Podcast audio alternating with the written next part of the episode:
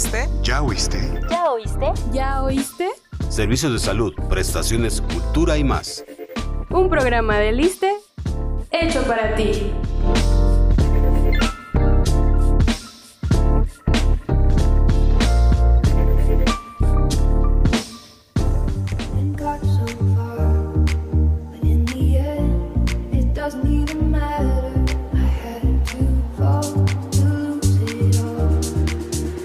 Estás? Te saludamos nuevamente Claudia Mejía y Saelín Fernando.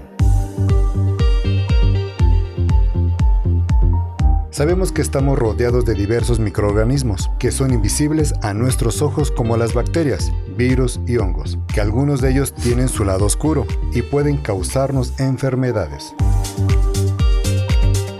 Hoy, el doctor Miguel Ángel Xolocotzi Juárez, subdelegado médico en el estado de Tlaxcala, nos hablará de la infección por mucormicosis, también conocida como hongo negro. No te vayas y entérate de qué es, cómo se trata, si es contagioso y sobre todo qué relación tiene con la actual pandemia por COVID-19.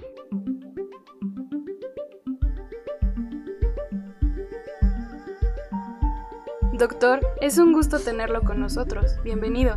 Muchísimas gracias Claudia, Fer, nuevamente un placer estar con ustedes, gracias. Comencemos por saber qué es la mucormicosis y por qué lo llamamos hongo negro. Gracias, Ver. Muy buena pregunta. La mucormicosis es una enfermedad causada por un hongo y este hongo lo que va a presentar es una alteración vascular. Es un hongo que entra por la vía respiratoria alta, tanto por la nariz o por la boca. Una vez que se aloja en estas partes, lo que causa es una necrosis vascular en ese nivel y la necrosis toma una coloración negra, por eso de ahí el nombre que es un o conocido como el hongo negro.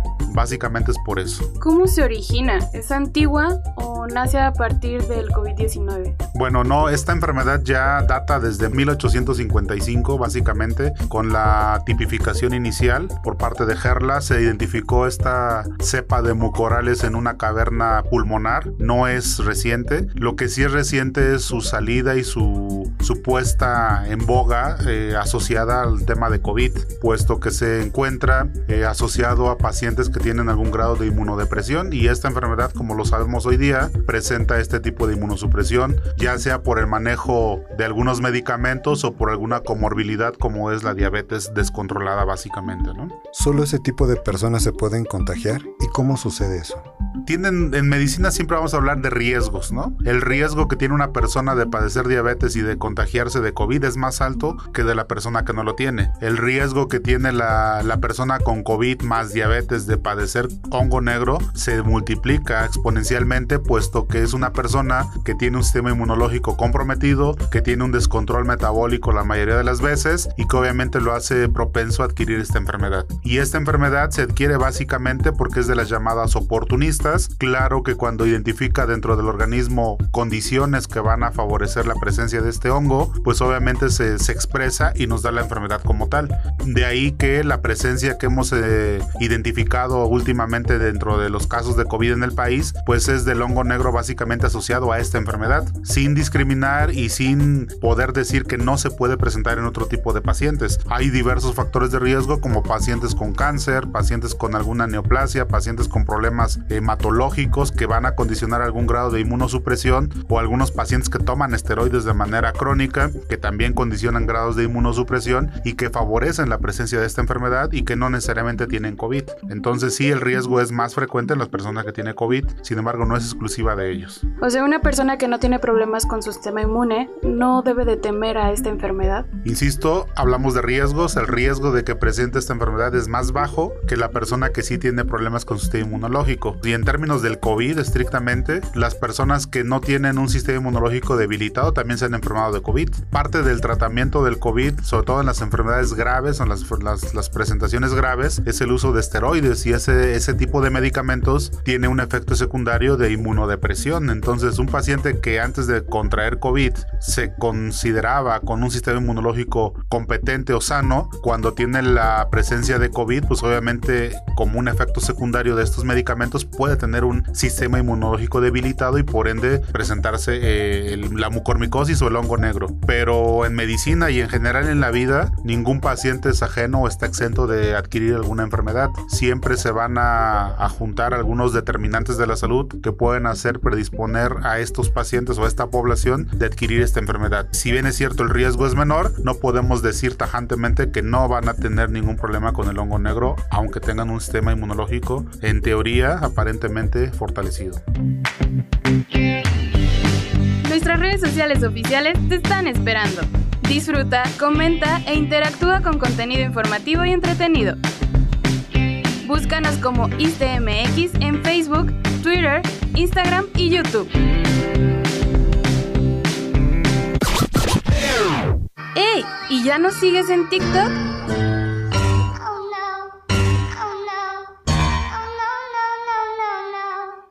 Y únete a la familia ISTE.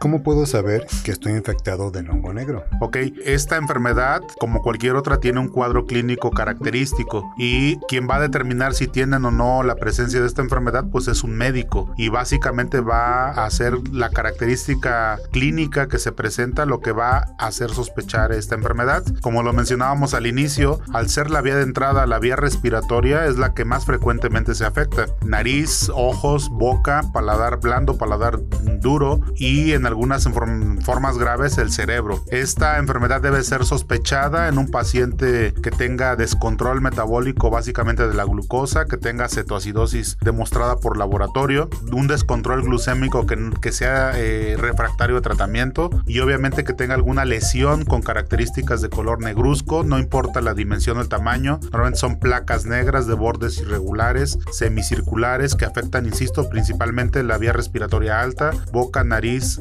ojos y en formas graves eh, cerebro. En esos pacientes debemos de sospechar como médicos la presencia de mucormicosis, no necesariamente insisto con COVID, pero pues sí tiene que ver con la asociación con diabetes mellitus descontrolada. Entonces es claro que afecta estéticamente en el cuerpo. Definitivamente sí, entre más tiempo pase entre la detección y se dé el tratamiento dirigido a esta enfermedad, las complicaciones pueden ser desde las incipientes hasta las graves, que pueden afectar estéticamente a los, a los pacientes y pueden ser tan graves como inclusive perder eh, la, la, simetría de la cara o inclusive hay necesidad en el tratamiento agresivo la enucleación de un ojo, o sea, extirparles un ojo completamente o partes de la nariz o partes de, de los maxilares porque este hongo al ser tan agresivo lo que causa es una necrosis y una vez que hay tejido necrótico se debe de retirar como parte del tratamiento. ¿Es mortal esta infección? ¿En qué momento es importante acudir con el especialista? Sí, por supuesto, es una enfermedad muy muy grave en los pacientes que están en tratamiento con medicamentos para la diabetes, con medicamentos inmunodepresores, se les debe de, aconsejar que estén atentos ante cualquier síntoma de esta enfermedad,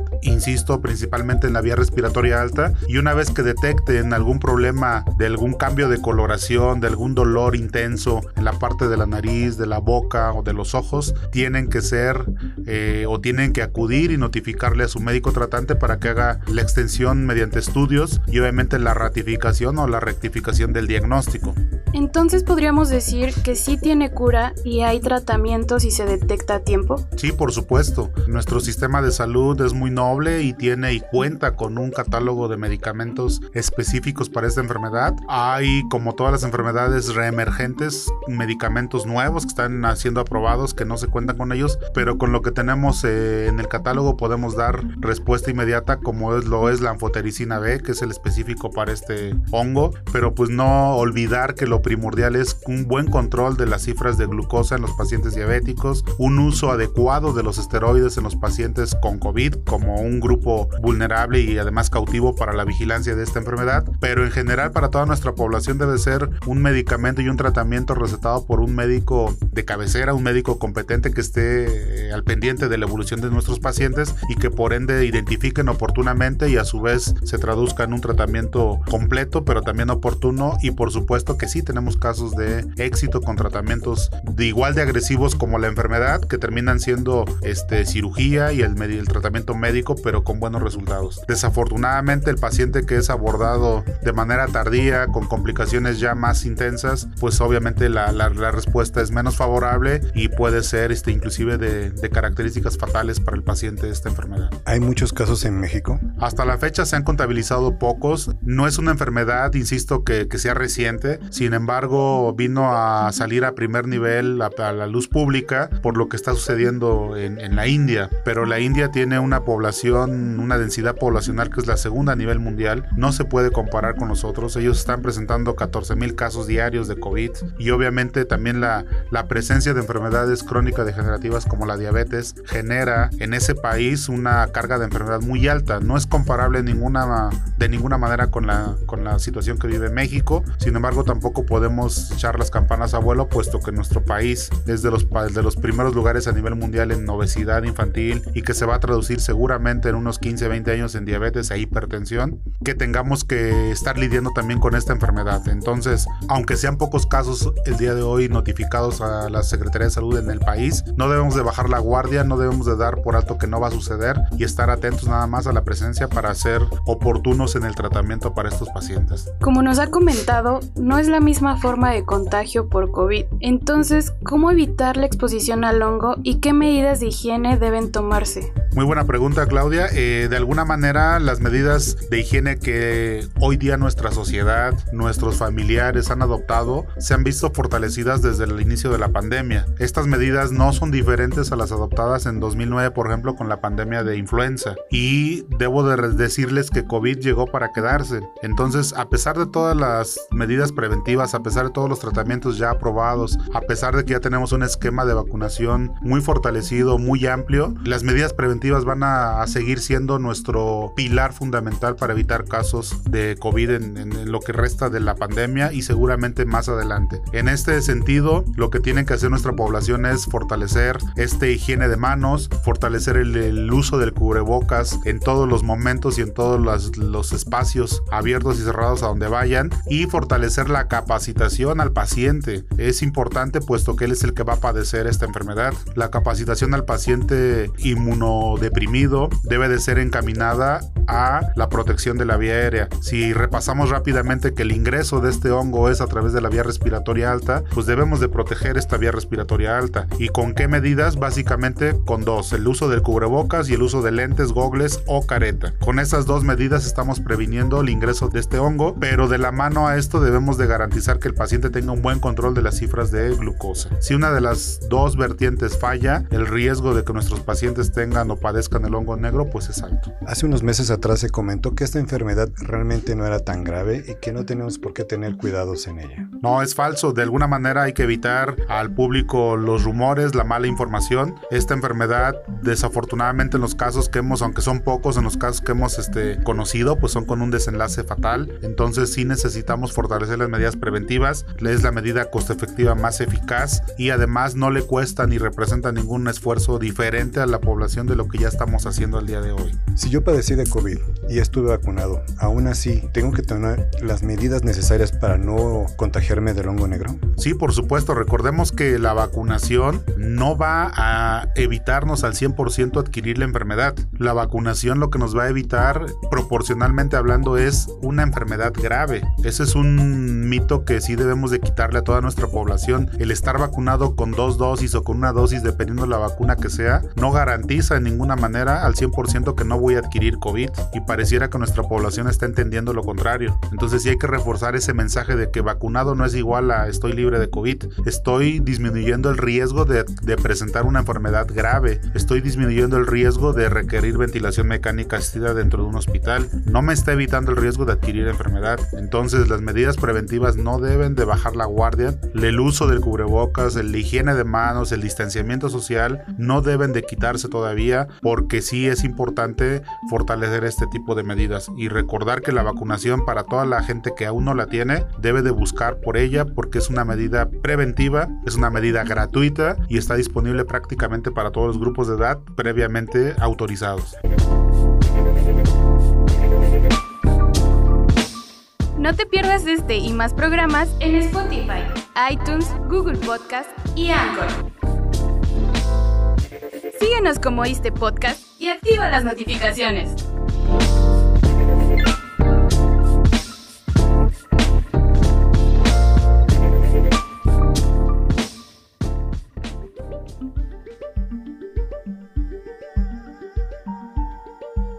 Entonces podemos entender que la vacuna contra el COVID no solamente me ayuda contra el coronavirus, sino también para el hongo negro. Indirectamente sí, es correcto. La conclusión es, es adecuada, ya que el paciente que va a tener COVID y que tenga que requerir manejo con esteroides, esto nos va a representar dos cosas. Primero, elevación de las cifras de glucosa como efecto secundario al uso de esos medicamentos. Y segundo, una disminución de la capacidad del sistema inmunológico del cuerpo de ese paciente. En teoría, eso lo va a predisponer y le incrementa el riesgo de padecer hongo negro, mucormicosis en alguna de sus variedades. Si no tengo COVID, no tengo necesidad de manejar esteroides, en teoría no tengo riesgo de adquirir hongo negro, ¿me explico? Entonces es importante y visualizar hasta dónde puede impactarnos o prevenirnos el uso de una vacuna adecuada, ¿no? Los esteroides y tener la glucosa alta son temas de adultos, pero entonces los niños no se van a enfermar de hongo negro, ¿no tienen problemas? Falso, de alguna manera todo paciente COVID sin importar la edad que sea sujeto a requerir en el tratamiento el uso de esteroides a dosis altas y que obviamente ese medicamento esté justificado para el tratamiento, que dicha de paso está justificado para los pacientes que presentan una forma grave de la enfermedad. Este medicamento es usado exclusivamente en, en hospitales, en terapias intensivas y también es usado para niños, obviamente. Entonces el riesgo, acuérdense lo que decíamos al inicio, hablamos de probabilidades, hablamos de riesgos en salud. Si yo estoy usando esteroides, estoy con cifras elevadas de glucosa, el riesgo que tengo de adquirir hongo negro es dos veces más de, aquel de aquella persona que no lo está usando, de aquella persona que no tiene COVID. Entonces sí es un riesgo también para los infantes, es menor, pero sigue siendo riesgo y al final del día pues tratamos de evitarle a toda nuestra población ese riesgo, ¿no? Para despedirnos, pedimos a nuestros escuchas eviten propagar rumores o información falsa, indaguen siempre de fuentes confiables y consulten a un profesional de la salud cuando se requiera. Agradecemos que se haya tomado el tiempo para darnos esa entrevista vista, doctor. No, el agradecido soy yo. Gracias por la hospitalidad. Estamos a la orden y dispuestos a colaborar siempre con tu amable auditorio y obviamente con todo el equipo del, del instituto. Muchas gracias. Y para finalizar, ¿nos puede dar algunas recomendaciones para cuidarnos del COVID-19 y el hongo negro? Con todo gusto, eh, Fer, Claudia, solo repetirles a ustedes y a su amable auditorio que las recomendaciones son las ya conocidas por prácticamente toda nuestra población. Seguramente en casa, con los familiares o los conocidos, hemos tenido pacientes de COVID entonces esto viene a ratificar que lo que estamos haciendo debe ser fortalecido y básicamente son cinco medidas muy elementales. Primero, la higiene de manos con agua y jabón o con alcohol a más de 60% de concentración. El alcohol con esas concentraciones es bactericida completamente porque destruye todas las, las capas del, coronavirus. Eh, el distanciamiento social no debe de, de, limitarse ni quitarse, por supuesto, debemos de, de garantizar esta distancia de mínimo a dos metros entre uno y otro individuo. Debemos de utilizar la eh, protección de vía respiratoria, básicamente el cubrebocas, lentes o gogles cuando hay necesidad de hacerlo. Por otro lado, si necesitamos seguir fortaleciendo las campañas de vacunación. En este tema, ¿cuál es el eslogan que podemos decir? Que la mejor vacuna es la que te toca. Y en ese sentido, todas las vacunas tienen un margen de protección, todas las vacunas tienen un margen razonablemente bueno y que sí debemos estarle apostando a la vacunación para disminuir, insisto, la presencia de casos graves por COVID que requieran hospitalización, ventilación mecánica asistida y en el peor de los casos, pues que sea un desenlace fatal. Doctor, si yo ya me vacuné, ¿ya no me voy a infectar de coronavirus? ¿Puedo hacer mi vida normal? El riesgo disminuye de que te infectes de coronavirus, más no lo limita. Estas medidas preventivas deben de ser para toda la vida prácticamente hasta que no haya una nueva instrucción y hasta que no conozcamos el final de la pandemia como tal. La vacuna va a ayudar definitivamente a que esto se limite, pero mientras eso no suceda, las medidas preventivas preventivas deben seguir perdurando. Una vacuna no limita, no impide que te infectes de COVID, sea cual sea la vacuna. Lo que estamos viendo es que la presentación de casos eh, en la última semana es de pacientes vacunados con esquemas completos o con una dosis. Entonces, esto en teoría ya lo conocíamos, lo viene a ratificar con los hechos reales. Pacientes que requieren hospitalización hoy día ya están vacunados. Lo que sí podemos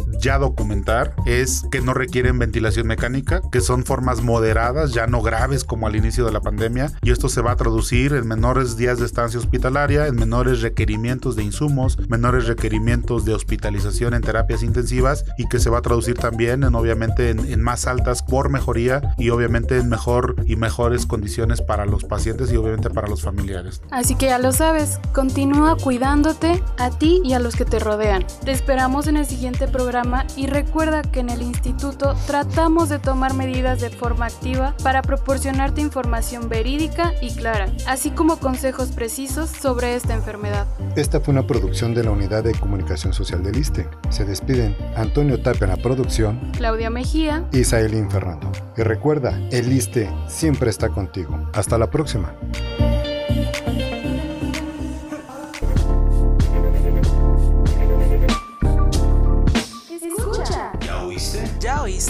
¿Ya oíste? ¿Ya oíste? ¿Ya oíste? Servicios de salud, prestaciones, cultura y más. Un programa de Liste hecho para ti.